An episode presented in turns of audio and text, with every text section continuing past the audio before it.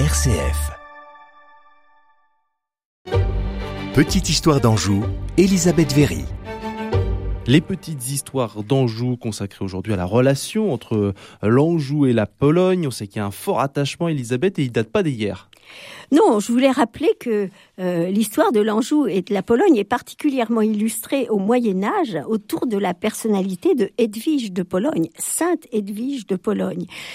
Pourquoi est-elle d'Anjou? Eh bien, parce qu'elle est la descendante de Charles Ier d'Anjou, un frère de Saint-Louis, apanagé de l'Anjou, qui est allé conquérir les royaumes de Naples et de Sicile, et qui, par une habile politique matrimoniale, a placé ses enfants sur les trônes d'Europe de l'Est. Donc, après Charles Ier, voici Charles II, puis Charles Martel, roi de Hongrie, puis Charles Robert de Hongrie, puis enfin Louis Ier de Hongrie. Ce sont les grands rois fondateurs de la Hongrie moderne dont on trouve les statues sur la place des héros à Budapest. Et la fille de Louis Ier, c'est cette fameuse Edwige, fille de Louis et de Élisabeth de Bosnie, qui naît à, alors on ne sait pas trop, à Buda ou à Cracovie en 1373. Et pourquoi, Elisabeth, euh, son règne a-t-il une importance particulière Pourquoi il est particulièrement remarquable? Eh bien, parce que autour de Edwige, reine, ou plutôt roi de Pologne, hein, puisqu'elle a été euh, élue Rex, euh, c'est-à-dire roi, il se fait une alliance entre les princes polonais.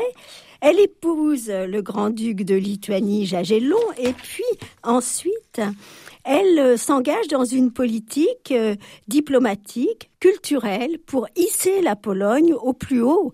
Elle euh, place la Pologne au rang des nations européennes. Elle fonde des abbayes, des églises, des hôpitaux. Elle veille au développement du christianisme. Elle crée des bourses pour les étudiants polonais.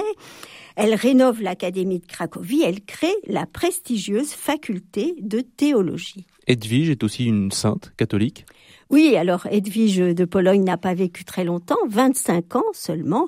Elle est morte en donnant le jour à une fille, Elisabeth Bonifacia, qui malheureusement n'a pas survécu. Et son mari, Jagellon, est resté euh, sous le nom de Ladislas, euh, roi de Pologne. Mais euh, il est vite apparu que des événements extraordinaires se plaçaient autour de son tombeau et grâce à cela, son dossier de canonisation a pu être retenu par le pape Jean-Paul II. Sa canonisation est intervenue le 8 juin 1997. Vous pouvez voir le sarcophage de Sainte Edwige qui se trouve en face de l'entrée de la chapelle Sigismond à la cathédrale de Wawel à Cracovie.